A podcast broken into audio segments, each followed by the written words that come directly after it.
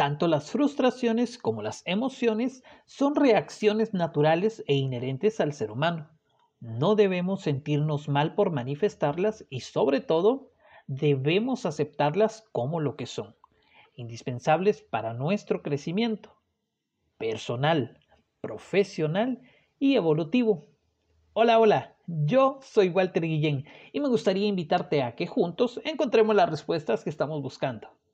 Así es, bienvenidos a Entre 20 y 30.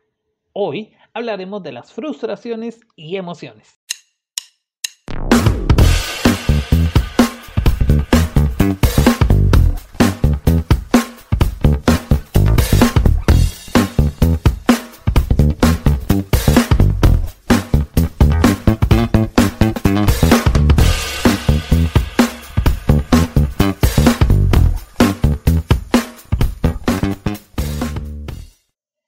Desde hace muchos años, regresando un poco a la creación de la especie humana, pasando por las grandes civilizaciones hasta nuestros días, el ser humano se ha caracterizado principalmente por aspirar a lograr el éxito y así conseguir las metas que se va proponiendo.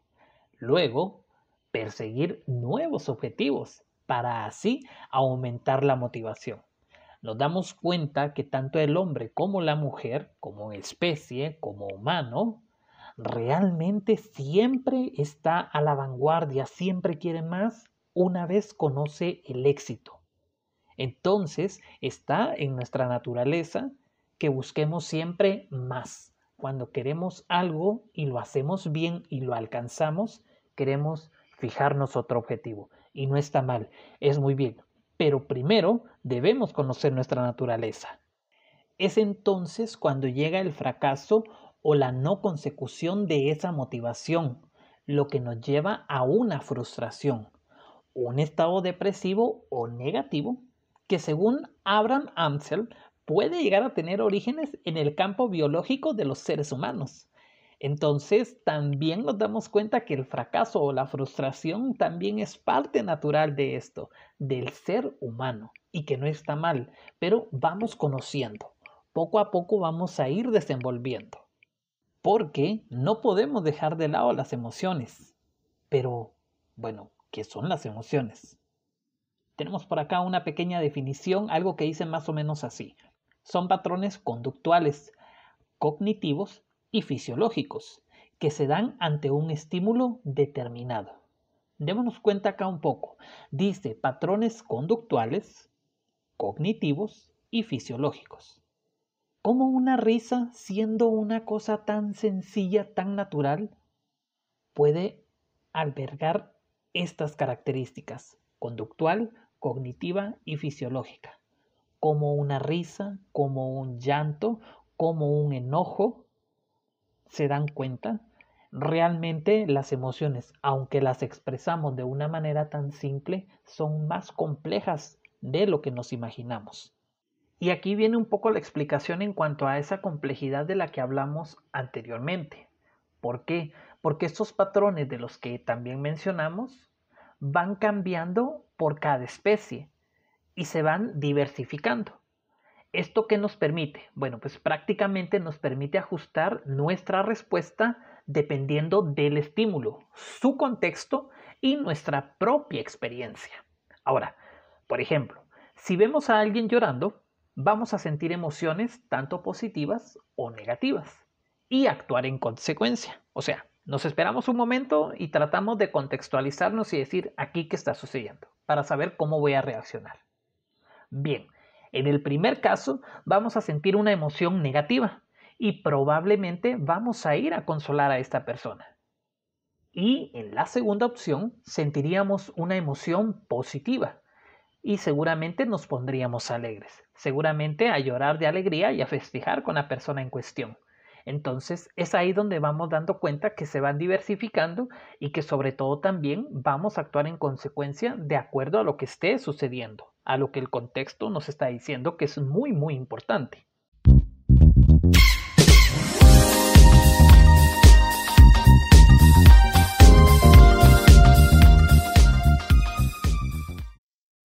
Esta parte me gusta mucho porque se trata de generar valores y expectativas. Bien, la frustración es válida y necesaria para evolucionar, valorar nuestros logros y avances, conocer nuestras capacidades y áreas de oportunidad. Me voy a detener acá y vamos a hacer una pausa, porque diríamos, bueno, ¿yo para qué me quiero frustrar? Es muy importante y es parte de esa naturalidad que hemos hablado desde el inicio. La frustración es válida ¿por qué? porque nosotros necesitamos aprender a evolucionar. Si no nos equivocamos, no vamos a valorar tampoco nuestros logros y necesitamos aprender de esos errores. Por eso es necesaria la frustración, porque necesitamos también regresar un poco en el camino y revisar en dónde nos hemos equivocado. Pero también cuando revisamos en qué nos hemos equivocado, vamos a reconocer nuestros logros y nuestros avances. Una vez hemos reconocido nuestros logros y avances, también tenemos que reconocer y no dejar de lado nuestras áreas de oportunidad o nuestras áreas de mejora. Porque claro, algún error nos llevó al fracaso y el fracaso inmediatamente nos transportó a la frustración. Pero todo este camino es necesario para poder aprender.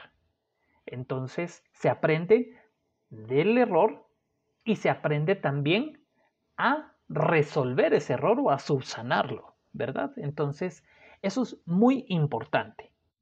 Bien, ahora, las emociones son parte de la naturaleza del ser humano. Lo venimos diciendo nuevamente y lo vuelvo a decir, perdonen que tenga que remarcar esto, pero es muy, muy importante y no podemos ni debemos censurar nuestras emociones. Imagínense qué sería un mundo si no podemos reírnos, si no pudiéramos llorar, si no pudiéramos gritar de enojo. No, al final debemos nosotros conocer nuestras emociones y aprender a manejarlas. Eso sí, es muy importante, ¿verdad? Porque podemos caer también en el error de la imprudencia. Como dicen por ahí, nada en exceso, todo con medida. En los seres humanos las emociones son especiales, van acompañadas de sentimientos. Y se cree que los sentimientos son específicos de los humanos porque no cumplen una función adaptativa, ya que los sentimientos no vienen precedidos de una respuesta conductual a los estímulos. Por ello, se cree que en la evolución filogenética que es la evolución de las especies, aparecen ante las emociones y posteriormente los sentimientos. Entonces, ya saben, nada de censurar emociones, solamente las vamos a aprender a manejar, a controlar.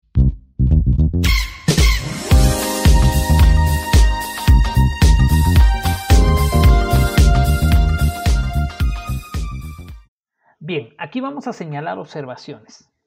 Por ejemplo, la frustración nos hace más humanos, más empáticos, más inteligentes, más conscientes de otras realidades. ¿Por qué? Yo acá en mi guion escribí más inteligente, sin embargo, lo leería y lo cambiaría tal vez por decir, no sé, más sabio, porque al final cuando hemos pasado un proceso de frustración, ya sabemos cómo sobrellevarla. Entonces, esto nos puede hacer sabios y, sobre todo, ayudar a alguien en un futuro que pueda necesitarlo. En cuanto a las emociones, regresamos y remarcamos una vez más que es natural y no debemos tener miedo a mostrarlo. No debemos cohibirnos, sin embargo, se necesita controlar cuando se puede desarrollar antivalores como la arrogancia, el egocentrismo incluso me atrevería a decir la traición.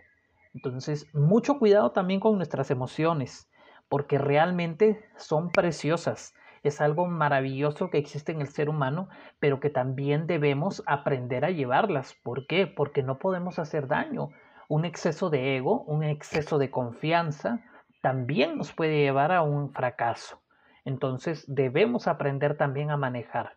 Por eso regresamos un poco y decimos que vamos a ser más conscientes de otras realidades, vamos a ser más humanos y sobre todo vamos a ser más sabios. Eso es muy Esta será una serie de preguntas y respuestas que yo voy a colocar acá. Voy a ir respondiendo de manera muy escueta. Eh, los que escuchen acá pueden irme dejando sus eh, percepciones, eh, sus opiniones, lo que les parezcan. Por ejemplo, la primera pregunta dice, ¿se tiene una edad adecuada para la realización personal, profesional o amorosa?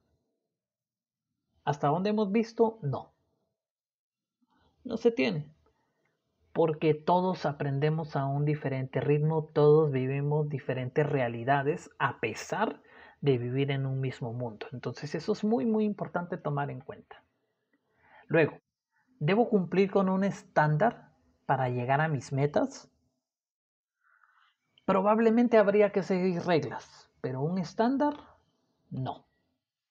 Nadie tiene la clave para llegar a esas metas, todos siguen su propio camino.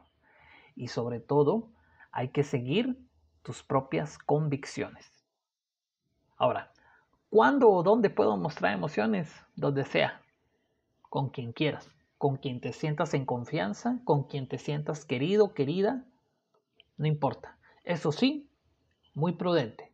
No nos vamos a reír en un velorio, ¿verdad? Entonces debemos ser muy, muy prudentes con eso. Finalmente, ¿por qué es importante la perseverancia y el sentido de la realidad? Porque definitivamente no podemos decaer ante el más mínimo fracaso o tropiezo. Y bueno, el sentido de la realidad siempre nos va a regresar a donde hemos empezado.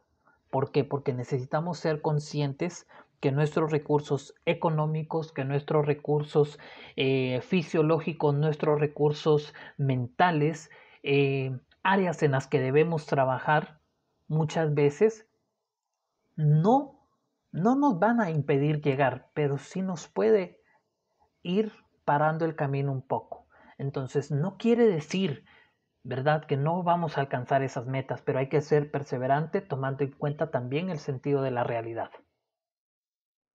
De acuerdo a lo que hemos escuchado hoy, vamos a hacer unas recomendaciones, que en primer lugar va a ser reconocer tus emociones tal y como son, lo mismo para la frustración, reconocerla y aceptar que existe. Eso es lo primero.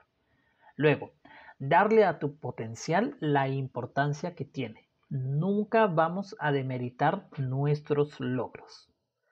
Luego, vamos a meditar sobre nuestras equivocaciones y elaborar recursos de mejora. ¿Cómo vamos a elaborar esos recursos de mejora? Hay que hacer una catarsis, hay que regresar en el camino y hay que decir, soy arrogante, soy una persona demasiado confiada, soy una persona que es vulnerable, soy muy explosivo, ¿qué me está haciendo a mí fallar? ¿O qué me está haciendo a mí también que no me tomen en serio? Todo eso lo tenemos que tomar en cuenta para mejorar o para sacar provecho leer sobre temas de interés, que eso siempre viene muy bien, la lectura es muy importante, abre caminos.